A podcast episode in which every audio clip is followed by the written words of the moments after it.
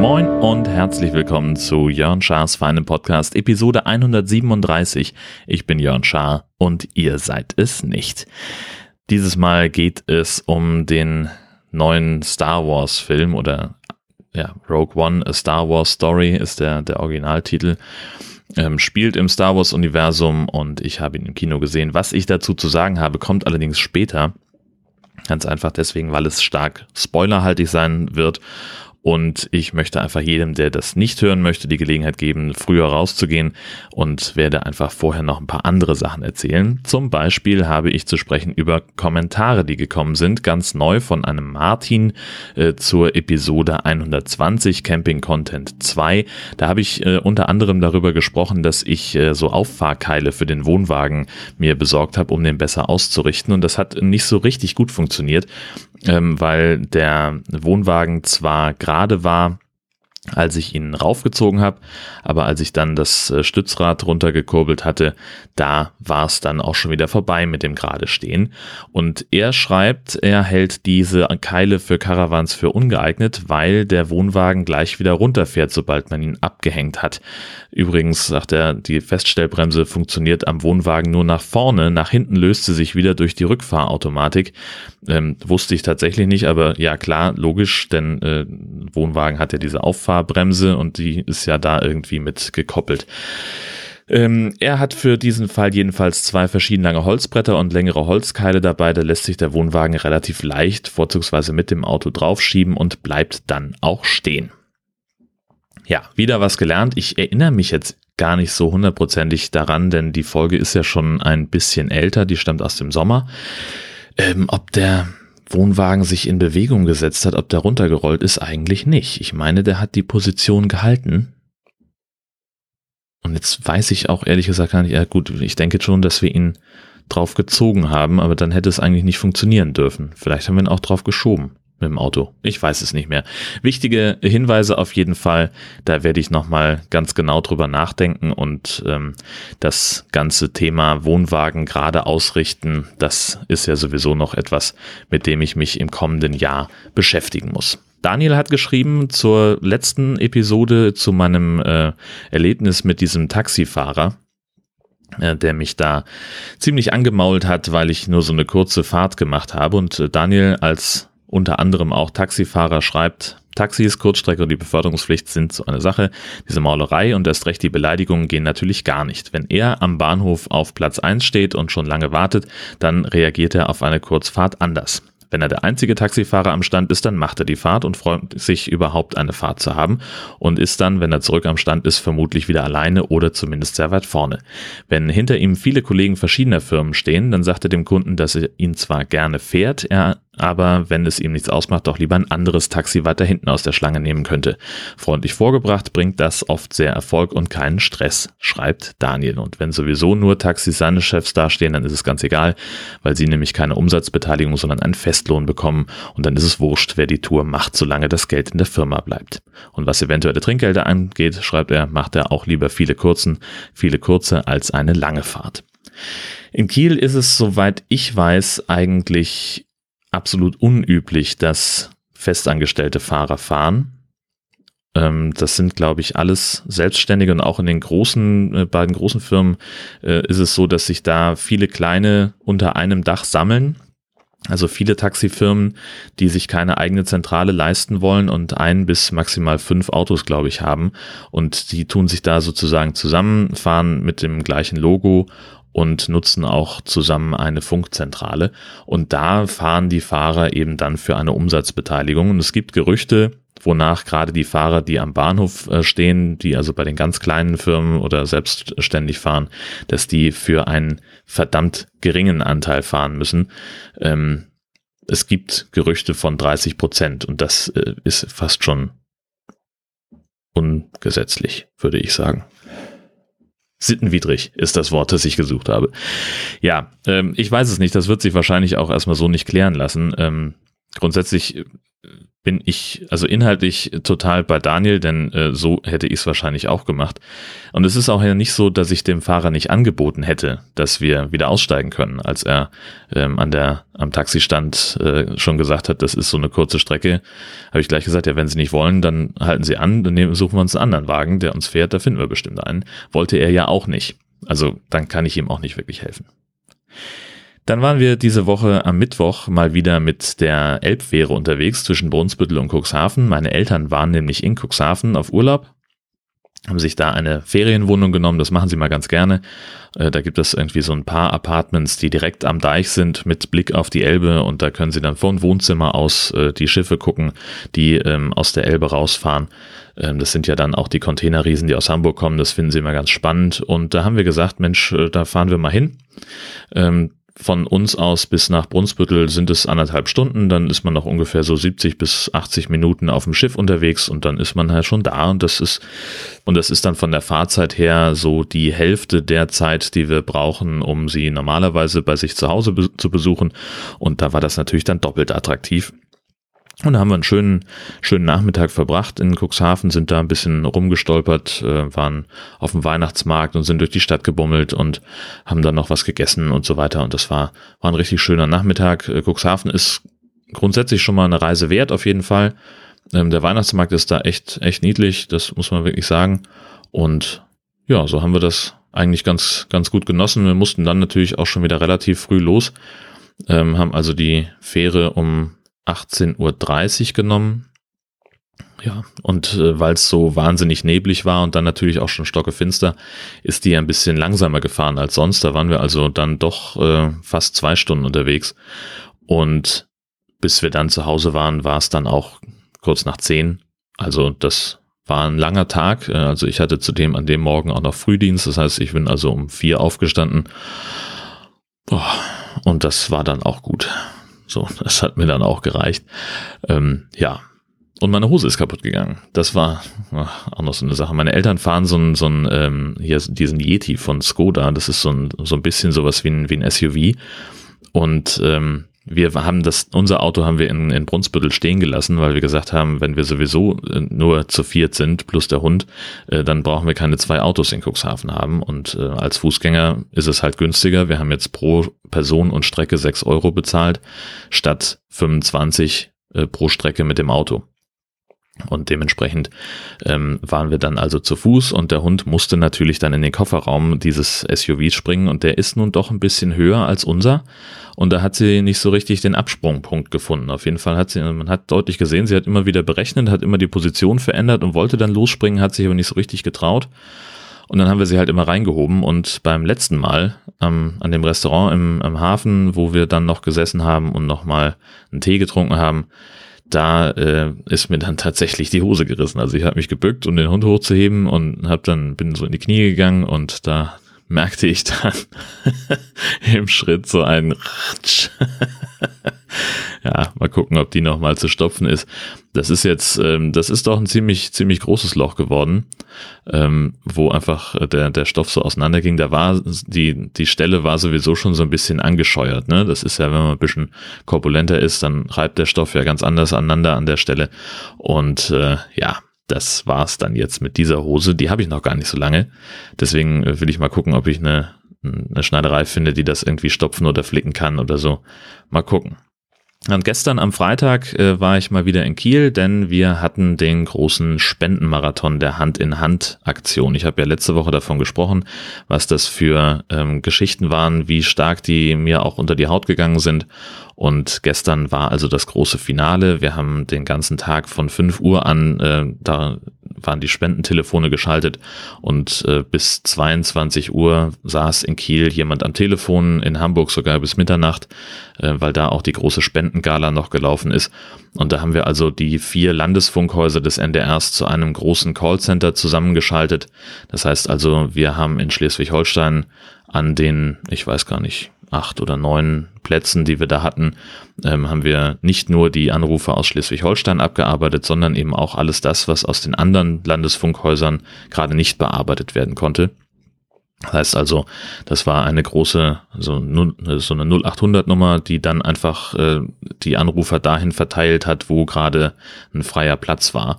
Und äh, so kamen wir doch ganz hervorragend ins Gespräch, auch mit Leuten aus Niedersachsen, Mecklenburg-Vorpommern, ähm, auch aus Hamburg haben viele angerufen und natürlich aus Schleswig-Holstein. Und äh, das war ähm, für mich einfach also ich habe das letztes Jahr auch schon gemacht, sozusagen als, als Abschluss der, der Aktion, denn äh, wir Reporter sind ja doch eine ganze Weile damit beschäftigt gewesen. Und das war auch ja, wie ich schon erzählte, eine sehr intensive Art der Beschäftigung und sehr, sehr krasse Geschichten, die wir da gehört haben.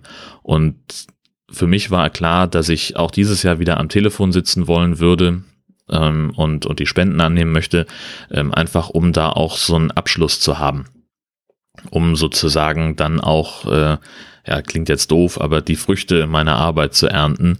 Ähm, also ich wollte dann auch gerne sehen, ähm, was, zu was ich da beigetragen habe und es war unfassbar. Die Leute waren wahnsinnig nett, die Leute waren sehr, sehr großzügig. Ich habe äh, meine erste Spende, die ich aufgenommen habe, waren gleich 500 Euro.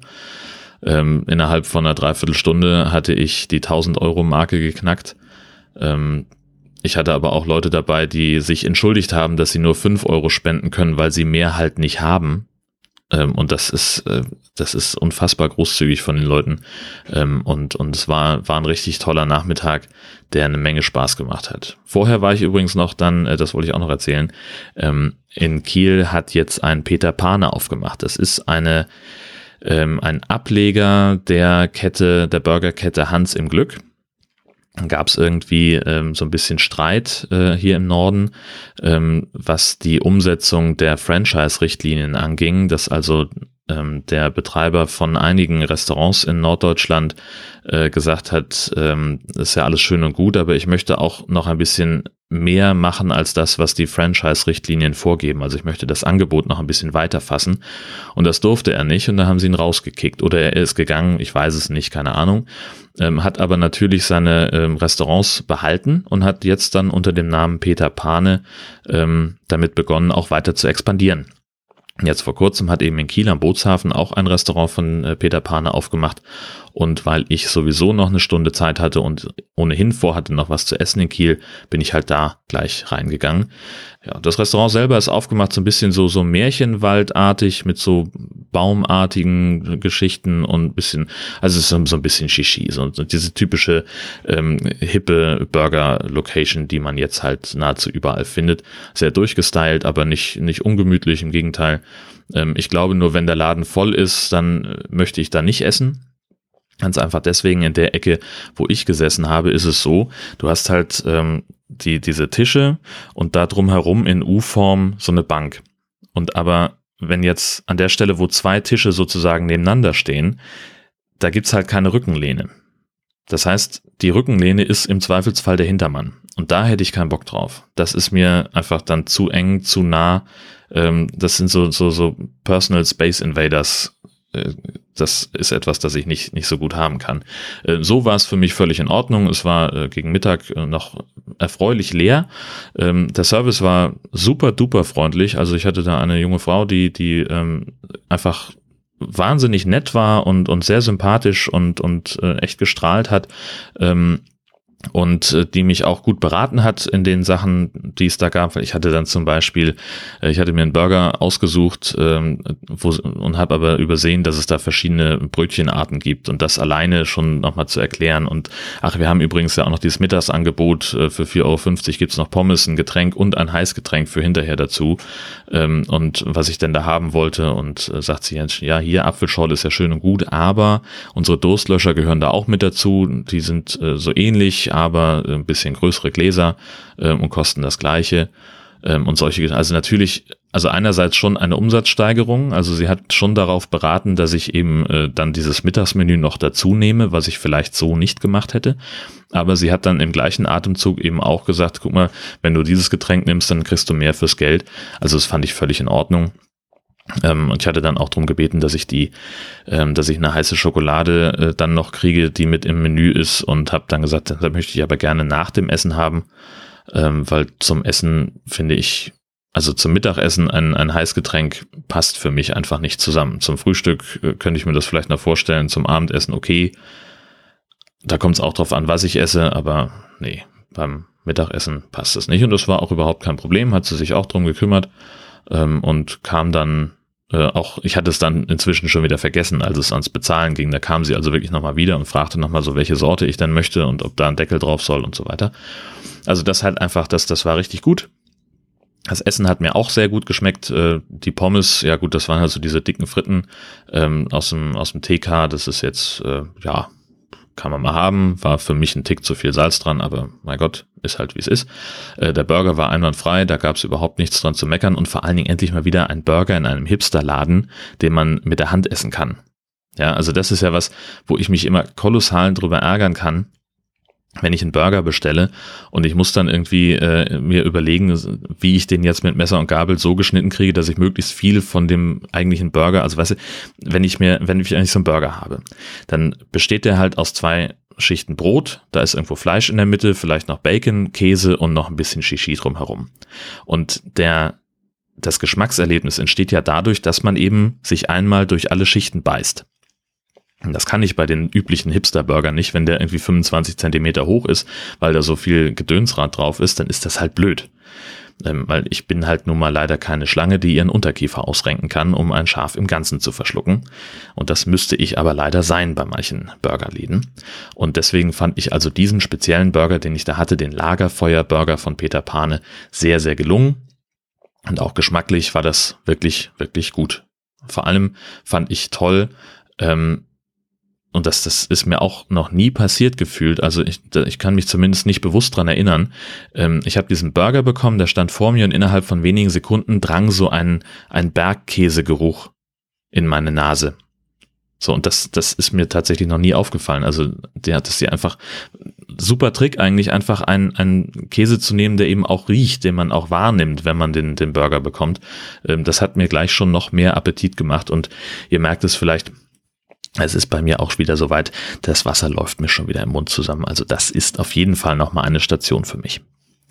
So, dann kommen wir jetzt aber mal zum eigentlichen äh, Thema dieser Folge. Ich habe mir Rogue One angeguckt.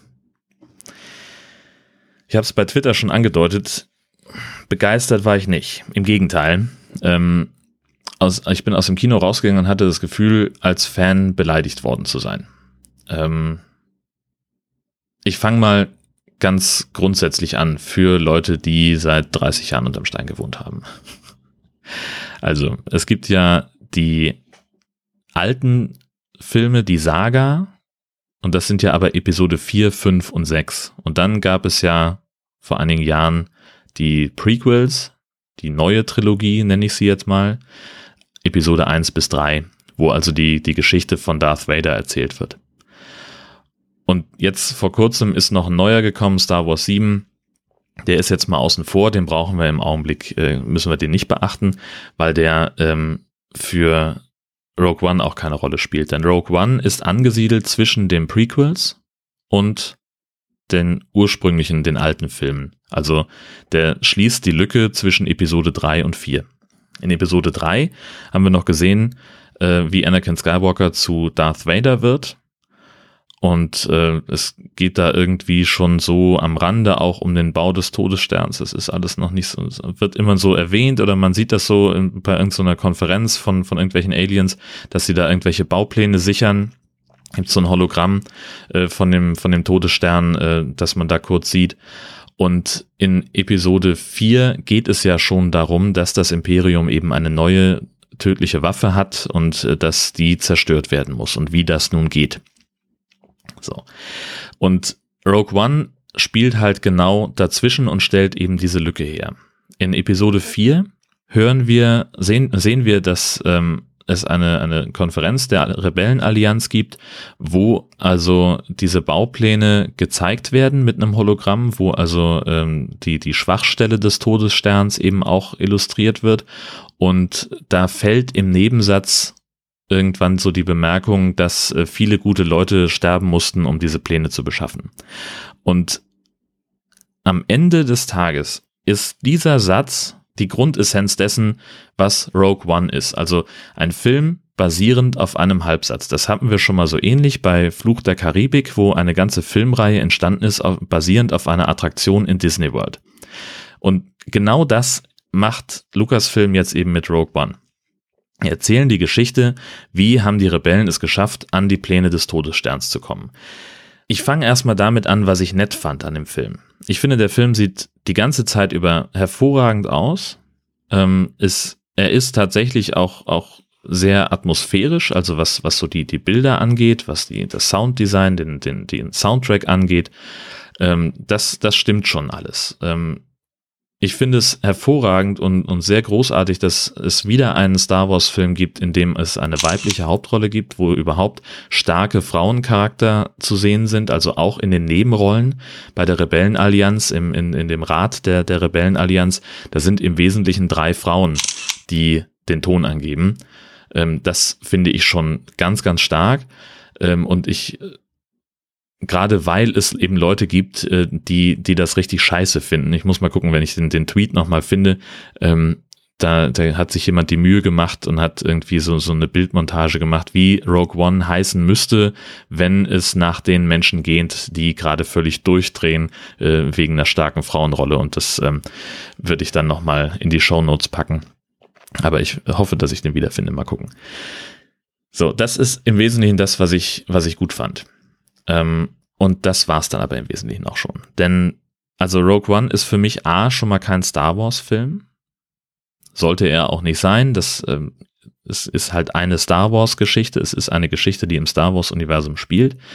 Also es ist im Wesentlichen so eine Art Familiendrama. Denn, also der, der Film, es geht um, um äh, Jin, äh, eine junge Frau, die ähm, ja Tochter eines äh, eines, eines Waffeningenieurs des Imperiums ist.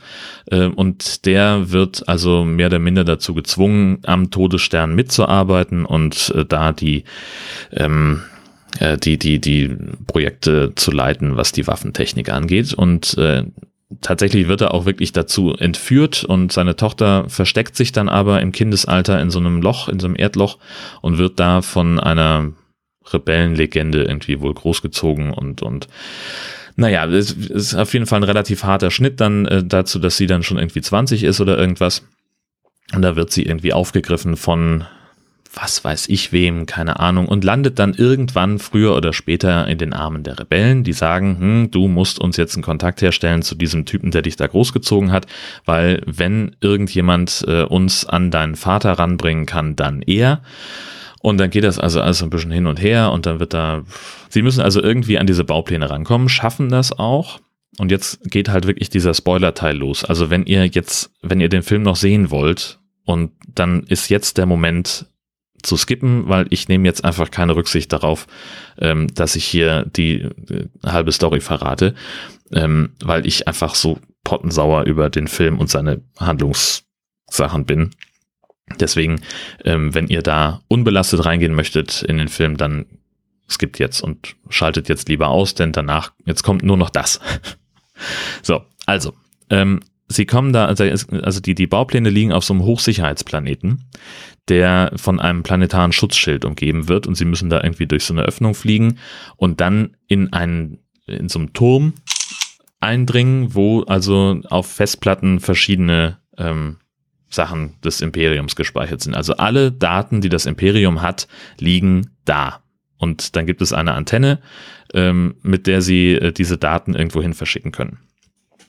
Lange Rede, kurzer Sinn, sie schaffen das, sie kommen da irgendwie in diesen Turm, sie kommen da in dieses Auswertezentrum und dann, dann wird's richtig super, dann stehen sie in diesem, in diesem äh, so Zugriffsraum oder sowas und da sind dann verschiedene, durch so ein Fenster sieht man verschiedene Säulen, also runde Gebilde, die sehr hoch gehen und auch sehr weit nach unten. Die sind da ungefähr in der Mitte des Turms wahrscheinlich oder im oberen Drittel möglicherweise sogar. Und dann müssen sie also mit zwei Griffen einen Roboter steuern, einen, einen Robotarm steuern, der also ringförmig an dieser Säule entlang fährt und mit so einer ähm, Festplatten herausnehmen Vorrichtung nach rechts und nach links gesteuert werden kann, um eben einzelne Platten anzusteuern. Und das alleine, da könnte ich ausrasten. Da, da könnte ich zu viel kriegen. Weißt du, da stehen sie da, müssen mit diesem Ding irgendwo hinsteuern, wo sie gar nicht sehen können, dass sie da vor dem Ding. Es gibt nur den, die, die optische Möglichkeit, dass sie, dass sie sehen können, äh, wo ist der, der, diese Aufnahmevorrichtung und äh, dass, dass die wirklich auf der richtigen Festplatte liegt, das können sie kaum erkennen von da, wo sie stehen. Und da können Sie noch von Glück reden, dass das Ding nicht auf der Rückseite der Säule ist, denn da hätten Sie es gar nicht gekriegt, weil es gibt keine Möglichkeit. Sie können nur die Scheibe gucken. Gut, okay. Kann man vielleicht noch drüber wegsehen. Natürlich ist es dann so, dass dann der, der Baudirektor des Todessterns ihnen auf die Schliche kommt, die dringen da ein und, und äh, dann stehen sie da irgendwie oder sind da in unmittelbarer Bedrohung, sprengen also diese Scheibe, springen an die Säule ran, klettern dann hoch ziehen die Festplatte per Hand raus und dann hängt sie sich die so an den Gürtel. Und in dem Moment geht die Tür auf und äh, der Miso-Fiso-Typ, Carrick oder so ähnlich heißt der, keine Ahnung, ähm, der steht da mit zwei Sturmtruppern und die schießen dann und alles wird ganz furchtbar und sie müssen auf jeden Fall dann gucken, dass sie wegkommen. Der eine stürzt dann auch noch irgendwie ab von den Guten und sie ist dann ganz alleine und muss da also dann irgendwie rauskommen und dann klettert sie nach oben auf das Dach dieses Turms, wo diese Antenne ist, da, hoppla, Entschuldigung, ich bin gegen den Mikrofonarm gestoßen vor lauter Gestikulieren, ähm, da musste diese Festplatte in einen Schlitz reinschieben und muss dann die Daten übertragen an die Rebellenflotte. Das geht aber nicht sofort, denn sie muss die Antenne erst ausrichten und dazu muss sie auf eine 30 Meter Plattform rausgehen zu einem anderen Terminal, wo sie mit einem Joystick zweimal bewegen muss und dann richtet sich die Antenne senkrecht und das heißt, okay, die Antenne ist aufgerichtet. In dem Moment ist aber schon die Rebellenflotte aus dem Hyperraum gekommen. Irgendwelche äh, Rebellenjäger sind in die, durch diesen Schild eingedrungen und machen da schon Chaos und dementsprechend sind auch diverse TIE Fighter des Imperiums in der Luft und ballern wüst durch die Gegend und natürlich kommt dann auch einer von diesen TIE Fightern an genau dieser Antenne vorbei und schießt auf Jin. Und diese Brücke, auf der sie da ist, zu dieser anderen Plattform, bricht dann natürlich ab und sie muss dann sich da längs hangeln und dann kann sie endlich, kommt sie an das Terminal und kann, will gerade auf Play drücken, dann steht aber wieder Miso Fiso vor ihr und dann im letzten Moment kommt ihr Kumpel noch, der eigentlich abgestürzt war und ballert ihn über den Haufen und dann können sie endlich auf Play drücken und die Sachen überspielen zur Rebellenflotte. Das ist so eine gequirlte Scheiße. Weißt du, die, die leben in so einer, in so einer äh, Wahnsinnszukunft mit Hypertechnologie, mit Laserblastern, mit dies, mit das, mit intelligenten Robotern, die ein super Timing haben für Humor. Die beste schauspielerische Leistung kommt von einem Roboter in dem Film. Ähm, aber sie schaffen es nicht, diese Sachen einfach per Knopfdruck aus einer Zentrale zu übertragen. Du musst die Scheiße rausnehmen, physisch in ein hunderte Meter entferntes Ding reinpacken, erstmal noch mit einem Joystick eine Antenne ausrichten. Ich bitte, das ist doch Quatsch. Und abgesehen davon, dieser planetare Schutzschild und die Öffnung, die es da gibt, die erinnerte mich doch frappierend an Spaceballs. Das nur mal so am Rande. Also weite Teile des Films sind offenbar bei Spaceballs geklaut. So, das also mal zu, als, als die, die Sachen, die mich am allermeisten aufgeregt haben. Dann die äh, Geschichte, äh, Darth Vader spielt ja mit. Das wussten wir schon aus dem Trailer. Das ist tatsächlich kein Spoiler. Ähm, da ist ein äh, Darth Vader lebt ja, der ist ja gerade erst von Anakin Skywalker zu Darth Vader geworden und ist also auch noch entsprechend sauer. Ähm, und der übernimmt dann auch äh, so ein bisschen die, die Jagd nach den Rebellen und, und diese ganze, naja, ihr wisst schon. Ähm, Im letzten Moment taucht er dann auf und soll also verhindern, dass die Rebellen mit den Bauplänen äh, entkommen. Und da geht mir eigentlich schon auf den Sack. Also auch so der erste Auftritt von Darth Vader in diesem neuen Film Rogue One. Da hätte ich schon im Strahl kotzen können. Wir erinnern uns, also in der, in der Prequel-Trilogie, da ist dieser junge Typ, Hayden Christensen, äh, steckt in dem Kostüm. Ähm, selbst der bewegt sich, also weißt du, der bewegt sich halt so ein bisschen so wie ähm, der, der, die ursprünglichen Darsteller von Darth Vader, David Prowl oder wie der eine hieß. Halt, und weißt du, der, der war halt so, der war steif und eckig, weil natürlich, ne, Darth Vader ist ein, ein, der ist halt mehr Maschine als Mensch. Der hat nur noch ein Torso und einen halben Arm und kann sich kaum bewegen in diesem Anzug. Und dann kommt Darth Vader rein mit so einem federnden Schritt und der geht so durch die Gegend, dass der nicht noch mit dem Arsch wackelt, ist alles. Und weißt du, der hat ja diese, diese komischen Knöpfe da an seinem Anzug, vorne auf dem Brustteil. Und die bewegen sich beim Gehen so hin und her. Und das ist, das ist etwas, wo mein, mein innerer Monk sagt, Leute, das ist es nicht. Das, nein, die dürfen sich nicht bewegen, weil der viel, der, der geht gar nicht so dynamisch. So, so geht's doch schon los. Naja, und dann war tatsächlich noch was, was Nettes, also diese Raumschlacht äh, um diesen Planeten herum, die war wirklich, äh, die war wirklich gelungen. Das war wieder Star Wars. Ähm, und dann am Schluss, also was sie halt, na, ich sag's mal insgesamt. Also insgesamt ist das, wie gesagt, ein Familiendrama mit verschiedenen Elementen aus dem Star Wars-Universum und sie versuchen halt mit Macht ähm, den Anschluss an die ursprünglichen Filme an Episode 4 hinzukriegen. Ähm, und das machen sie zum Beispiel damit, dass sie, ähm, also es gibt ja diese, diese, in Episode 4 hat ja das Kommando über den Todesstern dieser Grand Moff Tarkin oder wie der heißt. Ähm, und ich weiß nicht, ob der Schauspieler noch lebt, keine Ahnung, aber in dem Rogue One hat Grand Moff Tarkin auch einen, ähm, einen Auftritt. Er übernimmt sozusagen das Kommando von diesem Carrick. Und ich hatte die ganze Zeit den Eindruck, dass sein Gesicht computeranimiert ist damit es eben genau, damit der Typ eben genauso aussieht wie der Knaller in Episode 4. Also es geht schon darum, irgendwie so eine, so einen nahtlosen Übergang hinzubekommen und tatsächlich endet auch ähm, äh, Rogue One in etwa so, wie Episode 4 anfängt. Also es ist da ein, ein relativ kleiner Zeit, eine relativ kleine zeitliche Lücke zwischen den beiden Filmen, ähm, weil nämlich eben das, das Schiff von Prinzessin Leia dann losfliegt und Darth Vader steht da in seinem Sternenzerstörer und ist sauer, dass er zu spät gekommen ist. Ähm, ja, das, äh, also der Anschluss, wie gesagt, passt wieder. Das war dann auch, fand ich, wieder eine ganz nette Idee.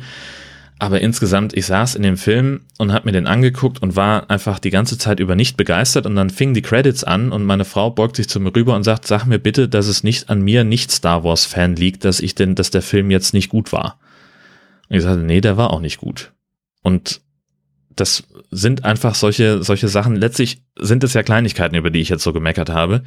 Aber der ist halt einfach plump und tollpatschig erzählt. Mir wird von ganz vielen Figuren, also die erste halbe Stunde ist erstmal nur Exposé, wird erstmal nur erklärt, wer ist wer, welche Motivation hat irgendjemand und warum tut er das oder sie das gerade, was sie da tut.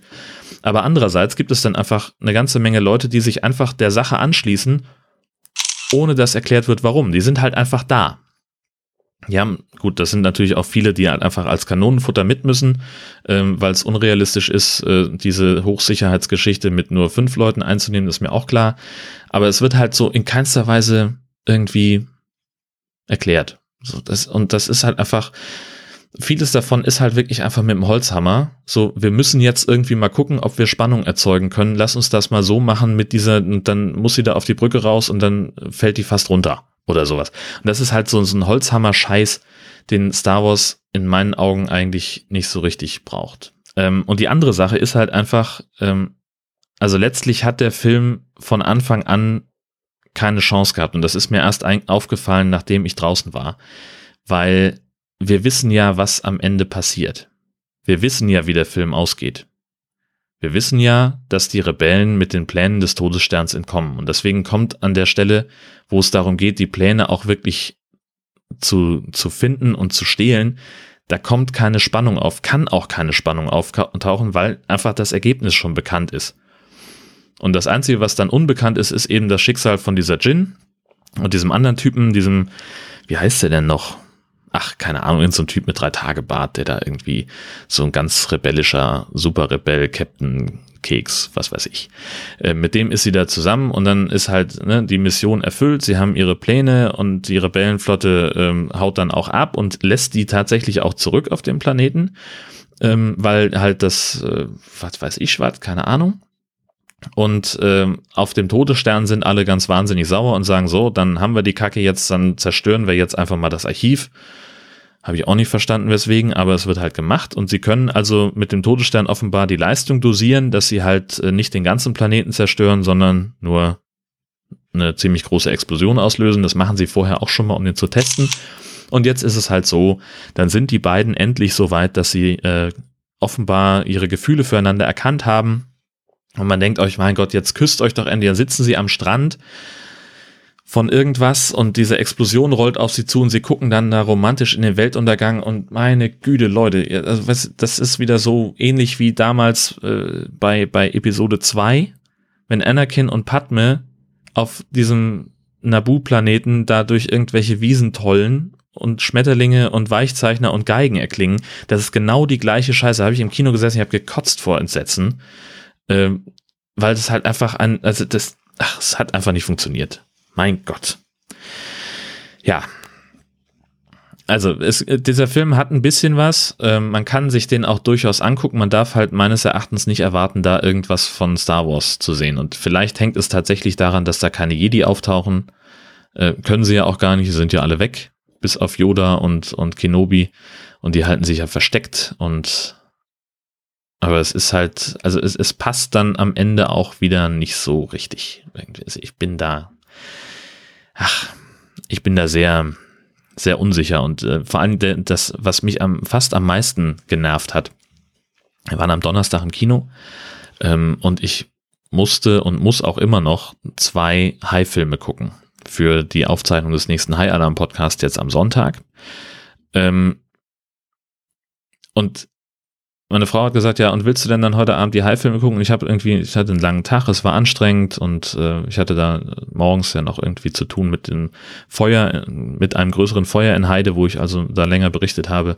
Äh, wollte ich eigentlich, also ich hatte mir eigentlich vorgenommen, Donnerstag ist so der Tag, wo ich mal äh, mein Büro aufräume, ein bisschen mich entspanne, nachdem ich jetzt eben zwei heftige Wochen hinter mir hatte.